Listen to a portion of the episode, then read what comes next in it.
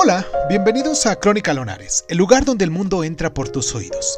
Yo soy Irving Sun y en nuestra sección del día de hoy de Cuénteme un libro vamos a hablar de los cantos de Maldoror, del conde de Lautremont.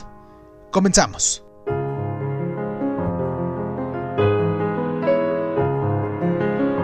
Si bien Lautremont fue un desconocido en vida, su poema en prosa Los cantos de Maldoror se reconoce ahora como una de las primeras y más inquietantes obras de ficción surrealista.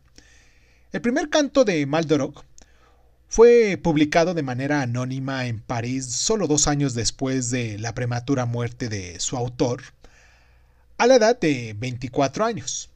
Sin embargo, no fue hasta que una revista literaria belga dio el osado paso de volver a publicar la obra de Lautremont en el año de 1885, cuando empezó a encontrar un público entre la vanguardia europea.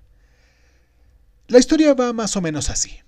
Maldoror narra la historia del héroe del mismo nombre que eh, se revela contra Dios a base de cometer una extraordinaria sucesión de actos depravados e inmorales.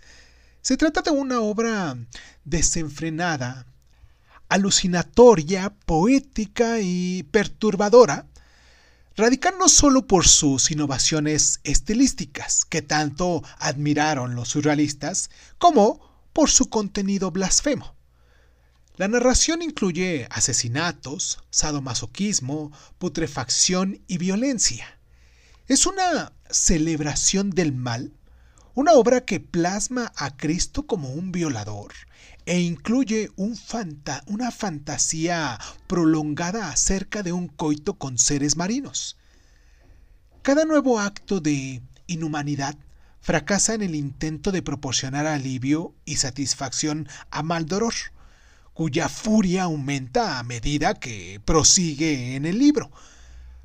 Maldoror conserva su capacidad de escandalizar y aturdir, pero tal vez su rasgo más interesante es el poder lírico de la prosa de Lautremont, quien consigue convertir lo repelente en algo hermoso y cautivador un efecto desorientador que desafía tanto la moralidad convencional como nuestras ideas acerca del lenguaje.